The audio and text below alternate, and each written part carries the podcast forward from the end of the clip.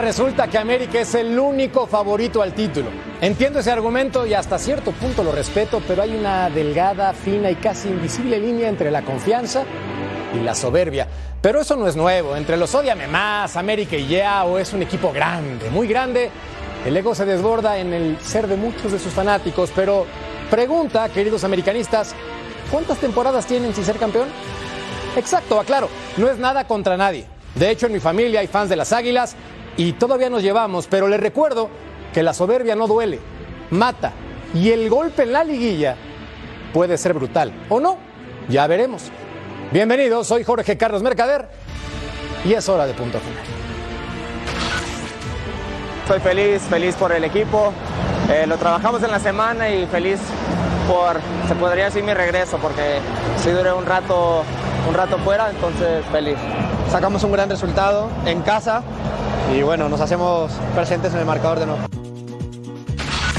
Ah, qué orgullo, qué bendición. Qué placer estar con ustedes. Gracias por acompañarnos en esta edición de Punto Final, porque hoy tenemos varios temas. Obviamente platicamos de el América que recibe a los Pumas, Ferretti que debe ganar la Paunovic, Estados Unidos contra México con tintes de final, Real Madrid en semifinales y un penalti al Chucky Lozano sin marcar. Descarado pero es momento de platicar entonces en esta edición, saludando al Ru, Ru, Ru, Ruso Brailovsky. Figura, ¿cómo estás? Bien, bien, un saludo, un saludo para los tres. Este, ¿Quién aparecerá detrás de la otra pantalla? Ahora veremos. Eh, no entiendo, realmente no entiendo eh, tu, tu, presentación, pero bueno, vos sabrás por qué lo haces, está bien. Yo, yo entiendo que tenés que llenar el freezer o, digo, la heladera. Para, para, para. Este, ¿Entiendes o no entiendes? ¿Sí no, no entiendo que tenés que llenar. Ah. No entiendo, no entiendo lo que decís. Entiendo que tenés que llenar ah. tu casa de comida. Porque, bueno, hay que atender a la mujer, hay que atender al niño. Se entiende perfecto. Después el otro no entendí un pomo de lo que dijiste. Con que hayas entendido la mitad me basta y me sobra, mi querido Ruso Brailovsky. Ahora saludo a Rodolfo Landeros, que entiende todo de fútbol porque le va al Toluca. Crack, hermano mío, ¿cómo estás? Te saludo con gusto, abrazo para todos en la mesa y para el querido ruso que está en el otro monitor. Eh, aquí voy a tener que diferir contigo, hermano, porque si hay un claro favorito, es el América. El América es el claro favorito, no hay nadie más para llevarse el título de clausura 2023. Está bien, entiendo que manejemos un perfil bajo, alguien lo tiene que hacer y me da gusto porque el Toluca va a levantar la mano una vez más, pero no es el momento, no es el programa, lo platicaremos en Guilla. Oh, don Beto Valdés, oh, Beta. Mi querido Merca, qué gusto como siempre. Ceci Russo, Lord, qué pinta como siempre, chamaco. Ahora, yo no entiendo a, Landeros. Hace dos semanas ponía a Monterrey por encima de todos y ahora habla de la América. ¿En qué momento? Hay, mucha confusión en esta mesa de repente. nos, cruzamos los, nos cruzamos los cables, Rodo. ¿Por qué dicen que Rayados y Rayados vienen hacia abajo? América no toca techo. Ahora también seguramente hablaremos del América Pumas. Ponen a los Pumas como si realmente fuera una revolución. San Luis lo perdonó. Y tu Toluca lo perdonó en media hora, ¿eh? Entonces, cuidado con los Pumas. Con cautela. Claro. hay que recordar que este equipo estaba en la calle de la amargura y ahora resulta que el sistema de competencia los pone en puestos de repechaje. Y don Cecilio de los Santos, mi Ceci, crack. Hola, mi querido Jorge, un placer estar contigo, con Beto, un placer estar con, Rodolfo, con el ruso. Decime una cosa, ¿por qué te agrandas con el tema del América? ¿Yo? Te pregunto. ¿Yo? Si el agrandado es parte del americanismo. Parte. Está muy bien lo que pasó el torneo pasado, cuando el Toluca le pasó por encima al América, principalmente en Toluca. ¿Estás de acuerdo o no? Sí, de acuerdo. Después los atendieron en Pachuca y... Pero yo no estoy hablando del salían los goles de la bolsa. Yo no estoy hablando del Pachuca. No. Yo no, estoy hablando del Pachuca. América es serio candidato a salir campeón. Te dolió, ¿verdad? la editorial te dolió. ya no pero golpe con golpe. No, pero para. Serio candidato, ¿eh? Sí, pero no es el único. Pero no es el único. No es el Ahora, ¿qué me vas a decir? ¿Que Monterrey es candidato? Por supuesto que lo es. Primer lugar de la tabla general, 34 unidades. Por supuesto que es Monterrey. seguro? Segurísimo. Final Monterrey-América. ¿Querés apostar algo? No, si el Toluca ah, contra América, sí. Si es ah. Toluca contra América, sí. ¿Sabes, Ahí apostamos lo que quieras, hasta la cabellera razón, ¿En dónde puede haber algo de razón? Que cierran el Monterrey. Yo creo que ahí eso le puede ayudar un poquito a Rayados. Si cerraran en el Azteca, yo no veo a Rayados cómo le puede hacer pelea al América. ¿eh? Pero así pasó también en una final y Rayados le ganó al América. Bueno, pero también Jorge Sánchez también les arregló el partido. Bueno, bueno, pero es que a eso voy, a eso voy. Bueno, mejor una encuesta para que participen con nosotros en punto final. Si el turco Mohamed derrota al América, los Pumas estarían para liguilla, campeones o no les alcanzaría. Esta sí es pues para relajar un poco Primero que le ganen. Primero. Para ir al ángel nomás. No, no, primero que le ganen. Y después que salgan a festejar. En probabilidades, en porcentajes, para ser más claro. ¿Cuánto le das a Pumas para ganar en porcentajes, sí? 80-20. ¿A Pumas para ganar? No, no. 80-20 América. Por supuesto. Estoy contigo. ¿Qué, qué quiere que le dé? ¿Qué, quiere que le dé? ¿60 Pumas? No, no, no, estoy contigo. No sea malo. Paupérrima la, la, la, lo de Pumas. Ves la risa del ruso.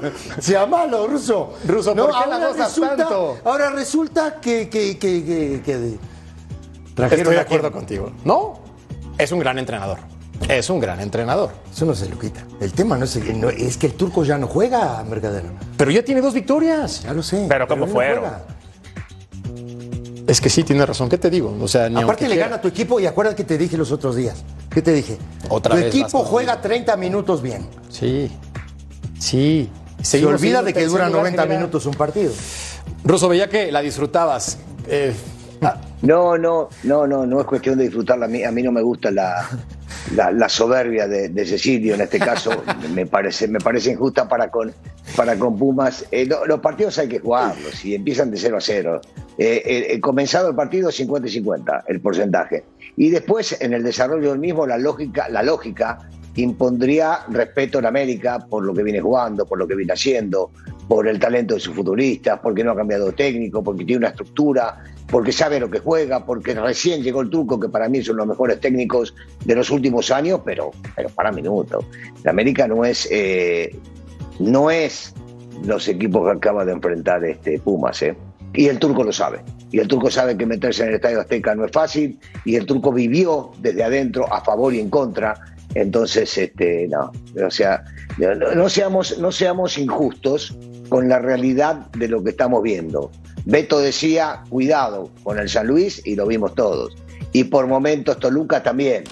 En América no va a regalar eso. Y el turco sabe, y el turco es vivo. Este, y en América será América. Ven, ese remate que siempre aparece y de forma justa y razonable. Ahora, Betau, sí. entendiendo que actualmente América es favorito, no hay ninguna duda en las apuestas, ¿Cómo puede competirle Pumas a este conjunto en el Estadio Azteca? Mira, corriendo, apretándolo y regresando a su filosofía que no la va a encontrar por el tipo de jugadores que tiene, ¿no? Ese verso tan trillado de que ahí correteaban y no dejaban balón por, eh, por perdido. Eh, yo no veo. Hoy realmente es muy disparejo en el tema de, de 11 eh, contra 11. Puede pasar mil cosas, y lo dice muy bien el ruso, ¿no? 50% de porcentaje para cada uno antes de arrancar el partido, pero después tú ves cómo América, a ver, América sometió a Rayados, somete a Cruz Azul, le pinta la cara porque no sometió a Chivas. Tú ves a Pumas en esos escalones, sí ha sumado, pero más de casualidad que por fútbol. Le pasó por encima a Tigres. Sí, por, no, bueno, claro, pero por supuesto. Entonces, hoy yo lo siento muy disparejo y América, va, América si tiene 5 mete 4. Entonces, ahí es en donde está complicado. Pero ahí, Rodo, entonces, con este porcentaje tan alto que tenemos en la estadística y por lo menos en el promedio de la casa de apuestas, ¿cuántos goles parece que se va a comer Pumas? Porque esa sería la tendencia, ¿no? Es que la verdad, vamos a, a, esperar la evolución de Henry Martín, ¿no? Que todavía está entre algodones y no sabemos si lo va a utilizar el Tan Ortiz. Fuera de eso, quien juegue, si es Viña, si es Roger, que tampoco va a estar listo, me parece. O sea, tienes a Cabecita Rodríguez, Sendejas que está en un buen momento, Diego Valdés. O sea, por donde veas, creo que tiene un arsenal importante. Tú te vas línea por línea, comparas los dos planteles, en todos es superior el, el, cuadro americanista. Quizá donde lleve la vara es el, el banquillo. Para mí también coincido con el ruso. De los mejores entrenadores que ha estado en el fútbol mexicano es Mohamed, el que mejor trabaja la táctica fija ahorita en la liga. El turco, sin lugar a dudas, es un de ellos y así nos vacunaron en el Toluca eh, el domingo pasado.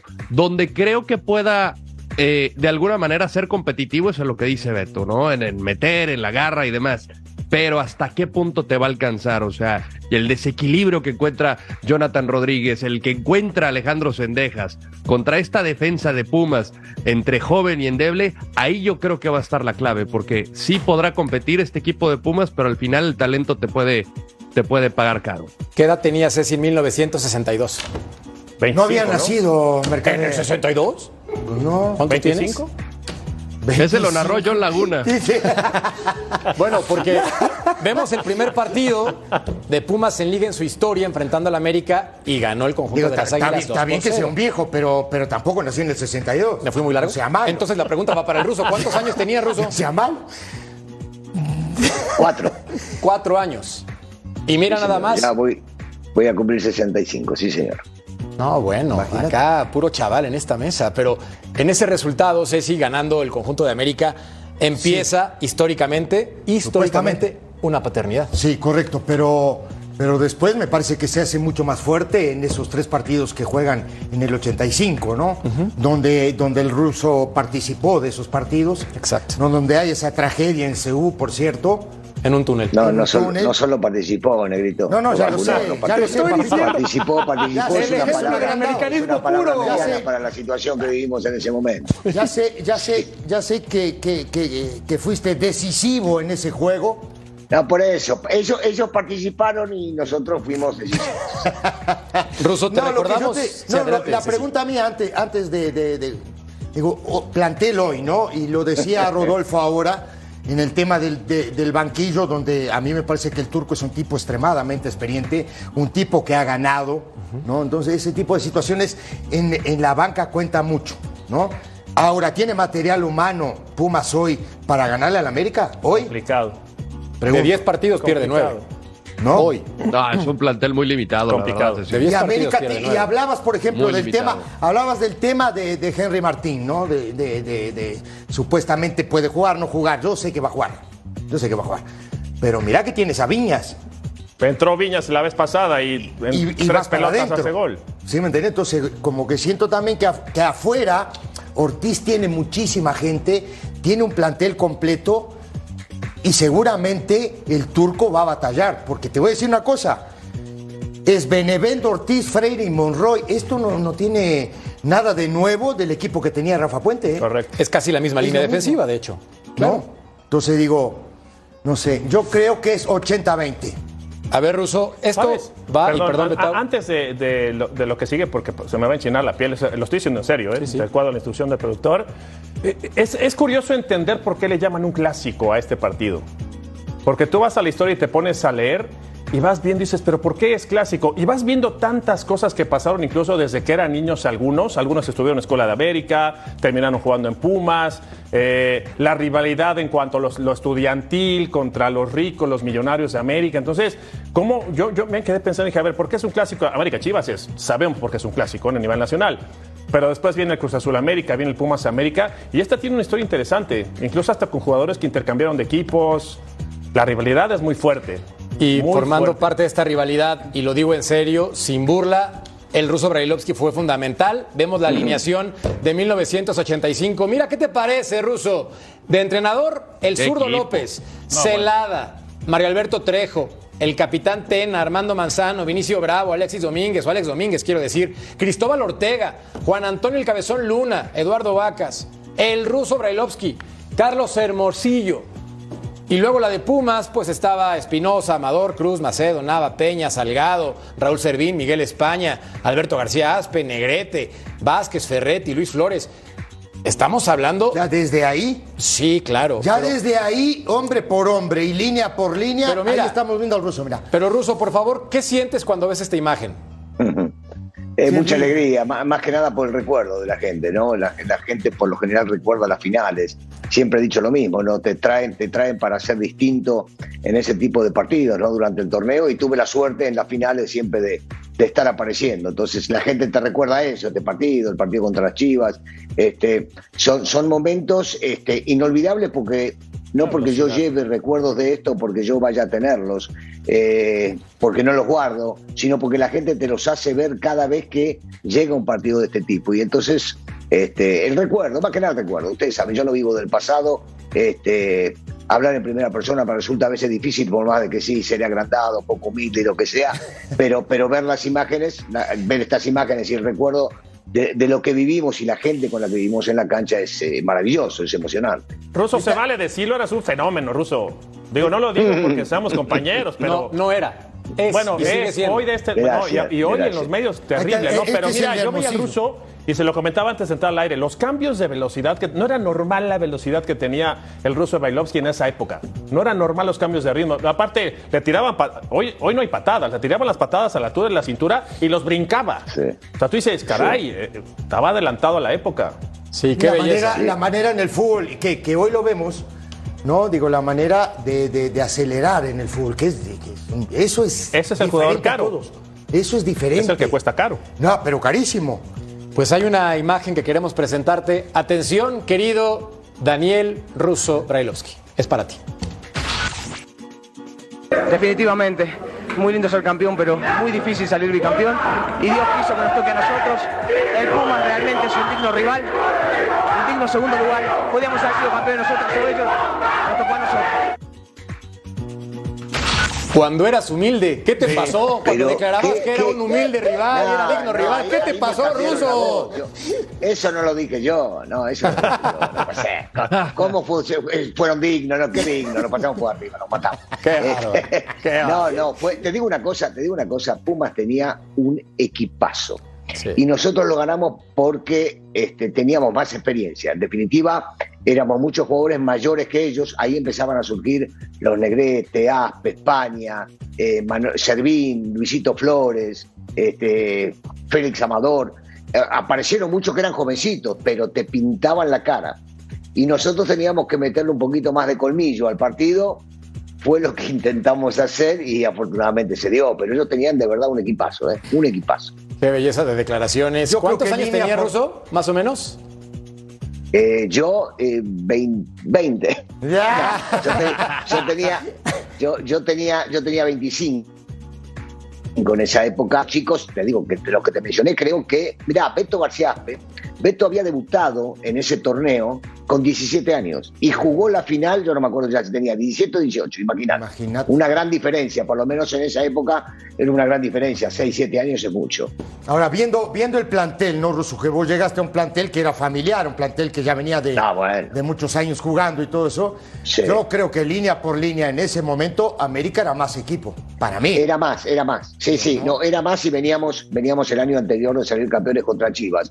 Fíjate, cuando, cuando la gente se acuerda de una, algún América histórico, va con tres claro. Manso Bravo. Correcto. Los cuatro, los cuatro venían varios años jugando Primera División, los cuatro seleccionados y los cuatro titulares indiscutidos durante 10 o 12 años. En la mitad de la cancha estaba Cristóbal de los Cobos Luna, otros tres que habían nacido en las fuerzas básicas. Andá a quitarles el lugar. Jugaban bárbaros estos chicos. Y necesitaban algo distinto y entonces traían cosas. Pero estos chicos ya habían perdido la semifinal anterior del partido contra Chivas que habíamos ganado el año anterior. El anterior lo habían perdido aquel, aquella de las trompadas, de los golpes en el Estadio Azteca.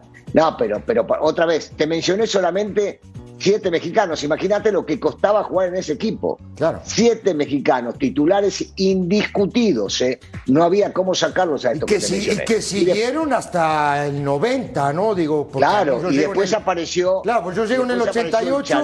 Claro, pues yo llego en el 88 y eran los mismos.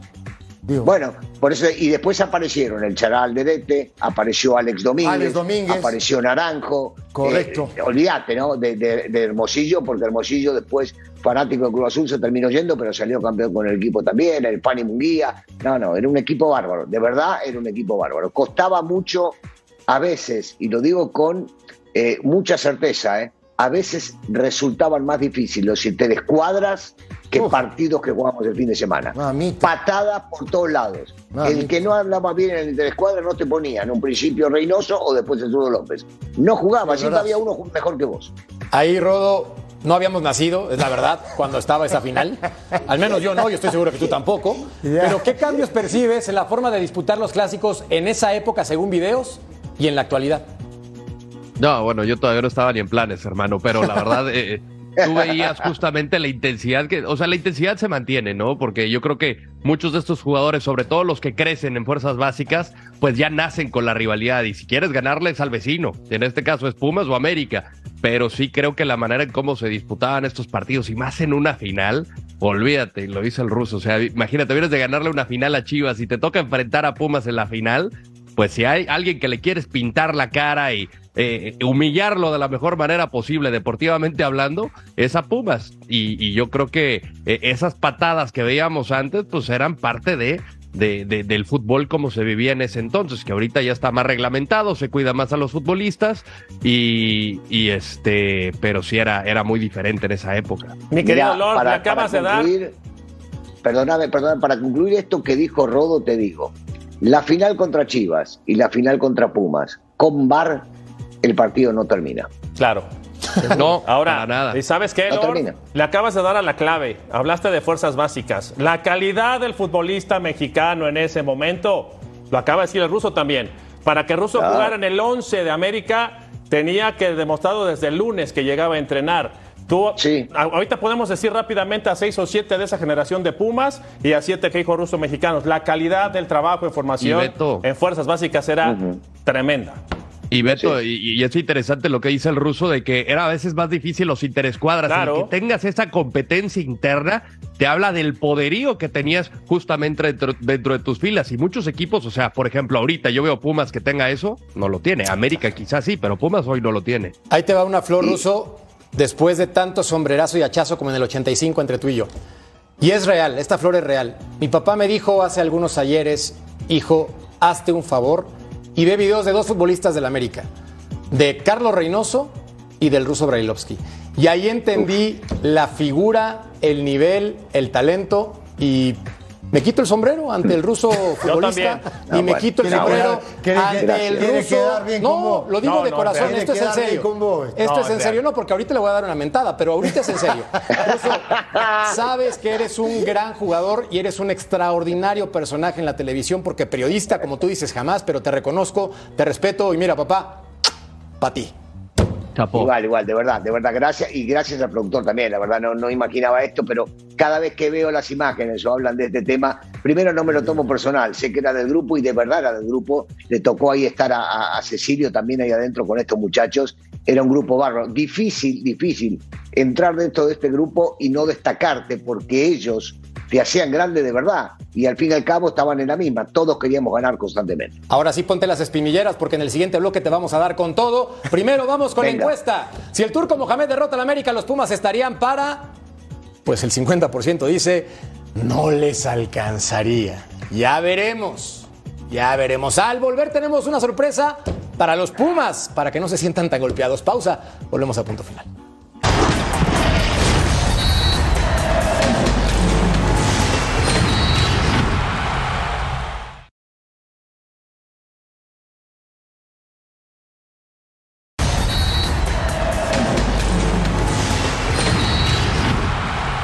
Lo prometido es deuda, un jugador de verdadero nivel que estuvo con selección mexicana, Pumas América, también marcando goles históricos, un referente del tricolor. ¿Para qué digo más? Me tocó compartir con él, no la cancha, evidentemente, porque yo soy un tronco, pero sí el pupitre, y eso me llena de orgullo. Braulio Luna, figura, ¿cómo estás? Bienvenido a Punto Final, ¿cómo te va? ¿Qué tal? ¿Cómo están? Muy buenas noches. Gusto de estar con ustedes, con, con pura gente bueno, menos Cecilio, pura gente de calidad. Sí, esa pausa dramática dejó todo en claro. Lo pensó, lo pensó. Pero lo hizo muy bien. Lo hizo muy bien. Braulio, estamos platicando obviamente del clásico entre Pumas y América. Y la primera pregunta para ti es, ¿qué oportunidad le ves con estas circunstancias al equipo universitario de competirle a las Águilas en este partido? Pues si nos vamos por el tema de las estadísticas, tiene pocas posibilidades. ¿No? Vas a enfrentar al, segundo lugar del torneo con 30 puntos. Eh, Pumas estás en el lugar 12 con 17 puntos. Eres de, las defensivas más goleadas. Te vas a enfrentar a una de las ofensivas más importantes del torneo. Los recambios que tiene el plantel. O sea, en, todo el panorama América se ve ampliamente superior. Pero este tipo de partidos siempre tiene un, ingrediente extra. Y creo que el turco Mohamed ha encontrado un poco de equilibrio en estos Pumas que venían muy moribundos casi toda la temporada. Braulio, te, mando un abrazo, sabes que te respeto, no te voy a decir nada, al revés te voy a saludar. Jugaste, bueno que lo respetas. Jugaste en los dos. Más te vale. Jugaste en los dos, por supuesto, ¿no? Digo, arrancaste en Pumas y luego vienes al América. Yo hace un rato eh, preguntaba, le preguntaba a los muchachos, ¿tiene Pumas hoy un material humano para ganarle al América, línea por línea? Porque este, este equipo es el mismo que tenía Rafa Puente. Sí, digo, los defensas son los mismos, esos que eran una promoción normalmente cuando los atacaban, y arriba de vez en cuando aparecía dinero. Entonces digo yo, ¿de verdad hoy Pumas está para competirle al América? Bueno, tú sabes que este tipo de partidos tienen un ingrediente extra, ¿no? Esta pasión de querer quedar bien con tu afición, con la institución, y eso es a lo que puede apelar eh, los Pumas y a lo que puede tratar de abogar el turco Mohamed en, la cuestión de su estrategia. Que sean pasionales dentro del terreno de juego, que vayan y disputen las pelotas como si fuera la última de su carrera, porque yo creo que en cuestión de argumentos técnicos, tácticos, o en cuestión de argumento a lo largo de toda la temporada, pues Pumas no, puede, no podría en este caso competirle al América. Hay que ser realistas. O sea, plantel le sobra al América. Y creo que a los Pumas lo que más le hace falta es reforzar en todas las líneas. Pero el turco ya fue campeón en México, ¿no? Ya ha sido campeón en México tres ocasiones y se la sabe. Y creo que el ejemplo más clarito que tenemos son las últimas dos victorias de los Pumas, que sin tener tanto la pelota, ha esperado pacientemente, se ha, se ha hecho un muy buen bloque y después de ahí parten para lo que puedan aportar en ofensiva. Hola, Braulio, ¿cómo estás? Un abrazo grande de acá, Beto Valdés. Este, preguntarte, Braulio, mira, me quedo pensando en lo que dices. Eh, el equipo de Pumas tiene un plantel corto, ¿no? Le falta plantel. ¿Por qué hoy Braulio, y mira que hoy juegan ocho extranjeros, por qué hoy no encontramos a un Braulio Luna, a un Israel López, a un Chiquis García, a un Jesús Olalde, a un Beto Rodríguez, a un Toño Sancho, a un Vicente Nieto? Y la lista es interminable, ¿eh? porque yo me acuerdo mucho de, tu, de tus tiempos, de tu época, no importaba cuántos extranjeros había, no importaba qué extranjero viniera, la calidad del mexicano siempre se, sobre, se sobreponía, ¿no? Ante todas las adversidades. ¿Qué está pasando hoy? Porque yo sigo pensando que hemos dejado de trabajar mucho en formación, ¿no? Sí, sí, sí, y, también a lo largo del tiempo no hemos sido los mejores para, desarrollar toda esa formación que, puede haber a lo largo de la historia del fútbol mexicano, siempre se puede mejorar. Acá lo, lo que yo creo es que pues Pumas antes tenía cartel, todos se querían ir a probar a Pumas, porque sabían que era una cantera que trabajaba muy bien, que sabía que, se le daba oportunidad a los jóvenes, pero hoy con la globalización, hoy con todo lo que hace Pachuca, con todo lo que hace Santos, eh, por ponerte un ejemplo, o sea, si había algún chico del Estado de México, creo que ahora le queda más cerca Pachuca que Ciudad Universitaria. Entonces, han sido ciertos factores, ¿no? Parte de culpa de, la gente que estuvo eh, pues en la Dirección Deportiva de Fuerzas Básicas hace cerca de ocho años, más o menos nueve años, en donde el bache, el agujero que se hizo fue impresionante. ¿Por qué? Porque, o sea, los chicos todavía no estaban y ya estaban jugando en primera división y a los dos meses, tres meses, seis meses, ocho meses ya estaban desaparecidos, ya no estaban en el, primer equipo. Creo que necesita retomar eso Pumas. ¿Por qué? Porque obviamente sabemos que es uno de los equipos que tiene gran tradición y que tiene muy buena afición, pero lo que le ha hecho falta es un poquito más de, de, apoyo económico. Y sabemos que es complicado por ser la universidad. Entonces tienen que regresar esas bases, Beto, de el escauteo, de convencer al chico que la mejor opción para debutar en el fútbol mexicano son los Pumas. Rodo. Sí, preguntarte, Braulio, te saludo con gusto, Rolf Landeros. ¿De qué manera eh, esta directiva podría cambiar las, las cosas? ¿No? Hablamos de, formadores y demás, y pues obviamente cuando tú creces en una eh, cantera como la de Pumas, pues ves mexicanos de calidad, mexicanos que destacan, incluso llegan a selección mexicana. Y acá, pues te topas de repente con que dicen no hay dinero, no hay dinero, y llega Dani Alves, y llega el turco Mohamed, no que sea una situación eh, eh, digamos, negativo. Es un extraordinario entrenador, pero a veces hay que invertirle también, no solamente a jugadores, pero también a tu, a tu propia cantera. ¿Es eso donde le está fallando a Pumas? Invertir en sí mismo, buscar mejores formadores para que vuelvan a ser los Pumas que, que conocemos, esa filosofía de, de Ciudad Universitaria. Así es, Rodo. Y te saludo con gusto. Sí, es eso. O sea, no puede haber tanta incongruencia. ¿No?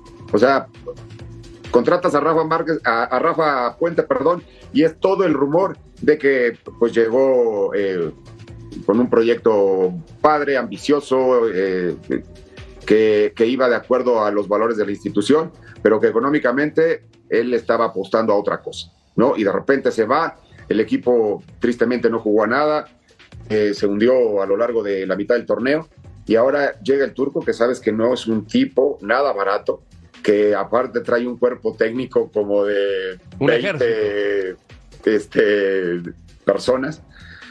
Y, previo a eso traes a Dani Alves. No, o sea, qué padre que puedas traer a Dani Alves, pero pues, oye, si estás trayendo a Dani Alves, yo creo que puedes eh, direccionar muchísimo de tu flujo para el crecimiento de fuerzas básicas. Sí, hay unas, eh, la cantera, eh, hay unas instalaciones espectaculares, pero en el escauteo, en el trabajo de saber perfectamente qué perfil quieres para tus entrenadores, que realmente eh, sí que sean formadores, pero que realmente estén bien pagados. Eso también. ¿Por qué? Porque eso, eso también es de lo que se padece muchísimo, y no solamente en los Pumas, ¿eh? en, cualquier, en cualquier equipo, los formadores son muy mal pagados. Entonces es, es un cúmulo de, eh, de, de cosas que hace que esta bola de nieve sea inmensa y que los Pumas en este momento saquen a cuentagotas jugadores. ¿Ruso?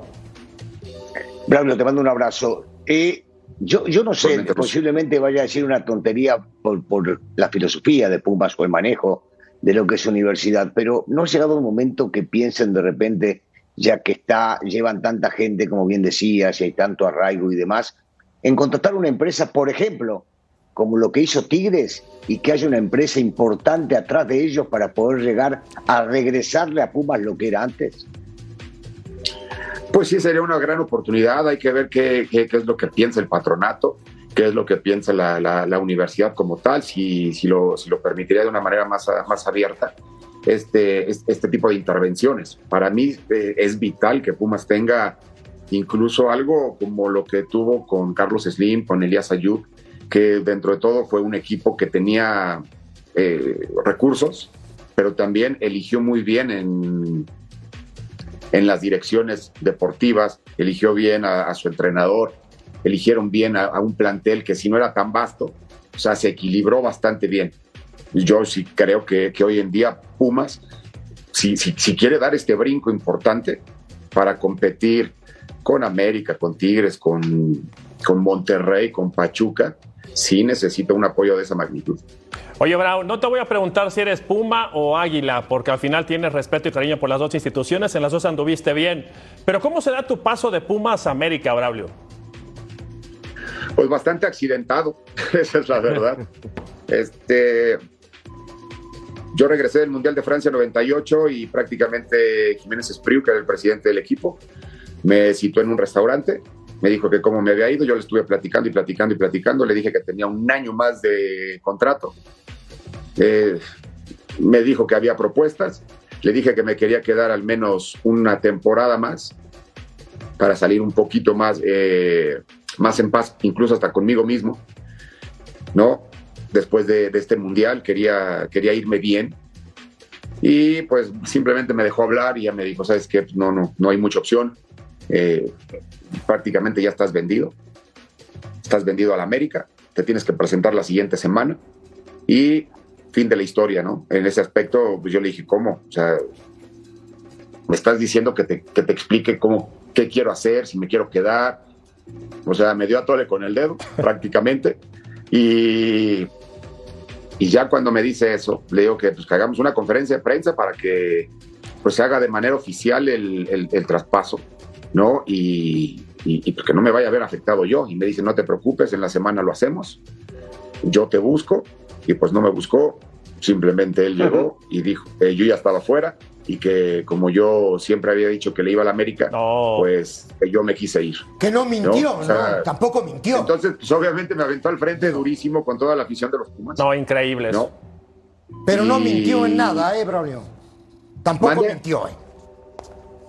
No, no, no, no, no. O sea, pero en, las formas, creo que sí me, sí me avienta al frente de una manera muy fuerte, porque sí, yo había, yo había, comentado que vengo de una familia americanista, mis 10 hermanos le van a la América, eh, mis, mis 80 primos le van a la América, o sea, yo ya venía con esta situación, pero como yo me estaba formando para ser jugador profesional de los Pumas, yo tenía en la mente a los Pumas. ¿no? Y cuando yo doy esa, esa declaración, pues yo creo que él aprovecha de una muy mala manera al decir, para librarse él, no, porque pues, prácticamente ya estaba yo vendido, que, que el que se quiso ir fui yo. No fue por la necesidad del club, que, porque América pagó bastante bien por, por mi carta y con eso iban a traer a Saporiti y a toda la gente que llegó con Saporiti, iban a hacer una reestructura de fuerzas básicas, etcétera, etcétera. Eso no lo dijo. Y es lo que normalmente pasa cuando un jugador que Pumas puede tener la fortuna de venderlo bien a otro club, claro. Eh, puede hacer, ¿no? Recibir una muy buena cantidad de dinero y ver refuerzos técnicos, sueldos, etcétera, pero nunca lo dijo. Braulio, es de verdad un gusto que hayas estado con nosotros en punto final. Solamente dinos el resultado, quién gana y ya. Creo que, creo que gana América 2 a 1. Muy bien. Braulio Luna con nosotros en punto final. Braulio, muchas gracias. Fuerte abrazo. Abrazo, que muy bien, hermano. Suerte. Abrazo, señores. Gusto saludarlos.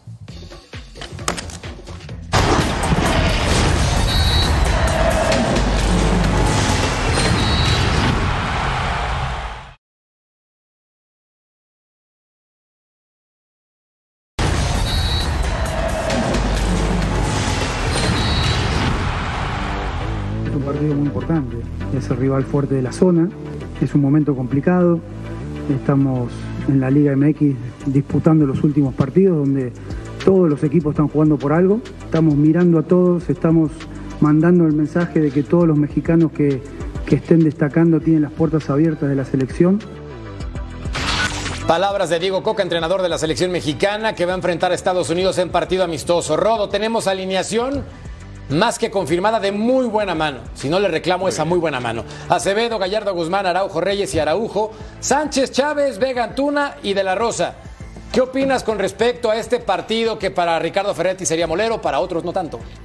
Eh, pues para mí aquí se juega mucha presión Diego Coca porque no es un partido amistoso, es un partido contra Estados Unidos. Aunque sean jugadores de Liga MX y MLS, es un partido contra Estados Unidos. Si no se gana, Evidentemente, con el trajín que llega la afición, la molestia, la presión de medios de comunicación, etcétera, con lo que ha pasado en los últimos años, pues esto se va a hacer una bola de nieve de cara a Nations League y a la Copa Oro. A mí me parece que este es el partido donde Diego Coca ya tiene que estar metiendo un poquito más de su mano de lo que vamos a ver. De la alineación que me presentaste, quiero pensar que va a estar jugando con línea de 5. Correcto. Y, y me parece que esto es lo adecuado porque los primeros dos partidos yo interpreto que utilizó eh, básicamente lo que el sistema al que estaba acostumbrado este equipo con el Tata Martino, que era su 4-3-3. Para que el moverle vamos a ver cómo están así los jugadores y aquí ya tienen que empezar a desarrollar más o menos lo que pretende.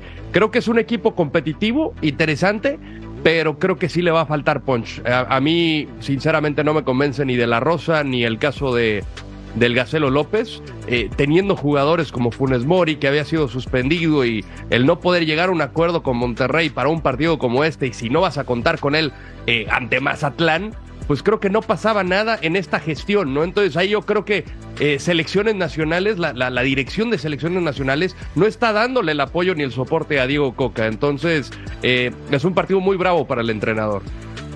El partido más complicado de su vida, me parece a mí, ¿eh? De verdad.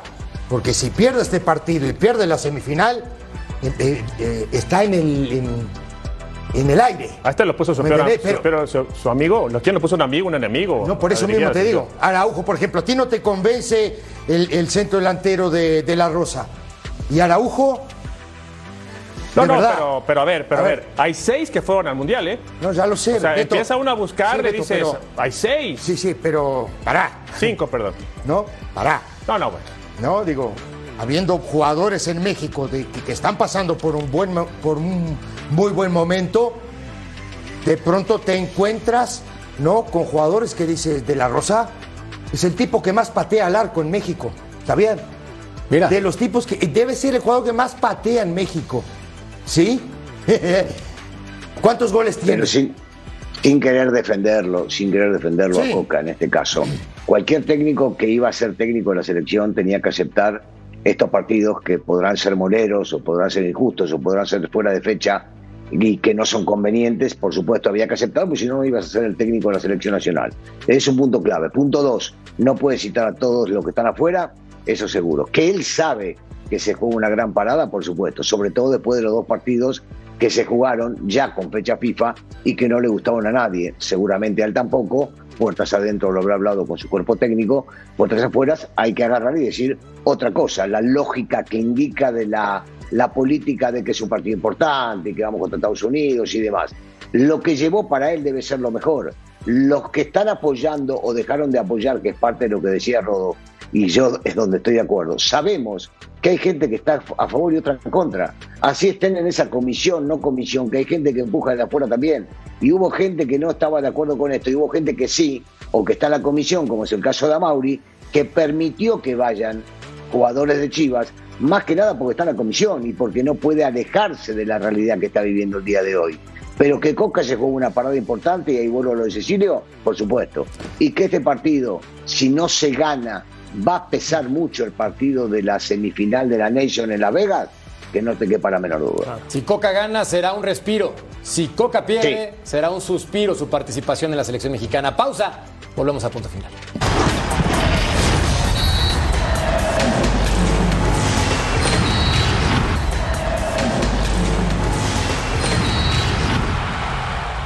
Betao, el Chelsea tuvo oportunidades en el primer tiempo claras, un par muy claras con un atajadón de Courtois y el segundo tiempo también tuvo uno más, pero cuando perdonas... No te barras, mercader. ¿Qué te pasa? Yo no, no te barras, te regalas. Yo ni llego. Mira, tiene semanas el Chelsea que es un desastre, ¿no? No encuentra la portería, sí, Courtois fue factor en dos o tres pelotas, pero lo del Madrid es tremendo, ¿no? Los dos pistones que tiene con Modric y con y con Cross, lo de Valverde, el, segundo gol, lo que hace Valverde es tremendo. Una maravilla. No, una calidad, eh. una calidad por todos lados del Madrid. Mucha, mira nada más. Pac, pac, pac. Sí, qué belleza. Aquí, Russo, ¿sigue siendo el candidato número uno a repetir como campeón de Champions o crees que en la otra llave está también muy rudo? No, no, en, todos lados, porque es la Champions, pero cuando hablas y escuchás Real Madrid es Real Madrid, y ya lo ha demostrado en infinidad de, oportunidades, no una ni dos, una locura. Este equipo, viste, cuando, cuando sabe que está prendido en la Champions, dice, son otra cosa, porque los ves en el torneo local que ha sucedido durante el año y los ves en la Champions y parecería que juegan otra cosa. Así que sí, para mí sigue siendo candidato, por supuesto que la va a tener complicada con los que están del otro lado, pero sigue siendo el number one. Y cuando se equivocan, principalmente en la fase defensiva, se encuentran con Courtois. Hoy al 45 Courtois mete al Real Madrid en el partido. Sí, de acuerdo, porque tuvo un momento histórico cuando hace la chique, estaba completamente solo el jugador de los Blues. Y con esto, pues Rodo, estamos pensando en que ya a la Madrid Nada más a la Madrid, ¿no? Sí, sí, sí. Como, es que ahí creo que la diferencia de los equipos grandes, ¿no? Cucurella toma un, un tiempo más para controlar y definir. Y es ahí donde le permite llegar a, a, Thibaut Courtois. Sea Bayern, sea Manchester City, el Madrid va a estar nuevamente en la final. ¿La historia pesa, señor Mercader?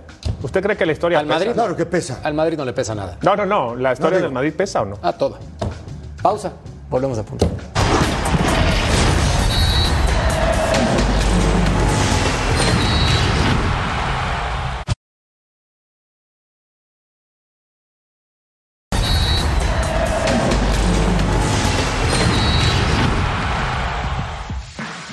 Cánticos, y más cánticos desde las horas previas. El ambiente era espectacular en casa de un equipo que lo intentaba hoy de todas las formas, pero que nada le ha salido y ya sabía que frente a frente iba a tener a un Milan muy encerrado atrás. Llamativo, dos penaltis fallados en el encuentro esta noche. Primero en el minuto 20 a favor de visitantes y que Meret le paraba a un Giroud que más tarde en el 43 ya sí que no fallaba y anotaba el 0-1 tras una jugada espectacular de Leao. Por cierto, 10 minutos antes, en el 33, era cuando entraba el Chucky por Politano. El otro penalti fallado era a favor de locales en el minuto 80 y en el añadido el Napoli hacía, como se suele decir, el tanto del orgullo. O si me puso el 1-1. La imagen a destacar, terminado el partido, todo el estadio al completo se levantaba aplaudiendo y alentando a los suyos. Un equipo orgulloso. La luz de la Champions se cierra, se apaga hoy aquí en este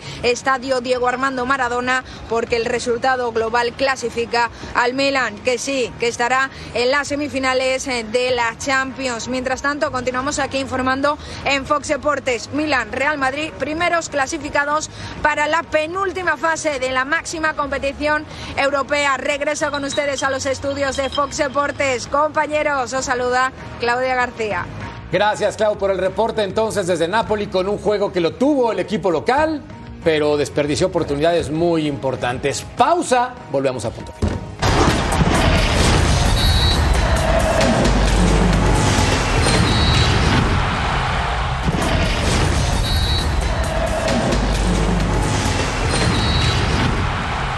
Si el turco Mohamed derrota al América, los Pumas estarían para.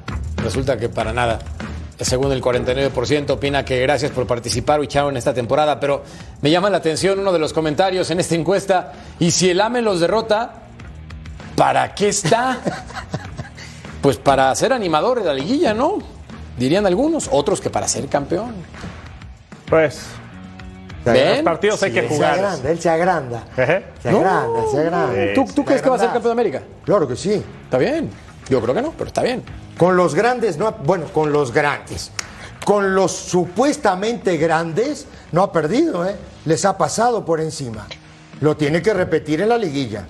Eso sí. Tiene con queso las quesadillas. Pero por supuesto que lo tiene. Tiene con queso. A ver, Merca. ¿Este América es mejor que el que peleó con Toluca? Sí, sí es mejor. Va a estar bravo, ¿no? ¿Este Toluca es mejor que el que perdió la final con Pachuca? Sí, sí es mejor. Entonces va a estar bravo. No, ese Toluca. Bueno. Este Toluca es mejor. ¿No es mejor este Toluca que el de la temporada pasada? No. ¿No? Para mí.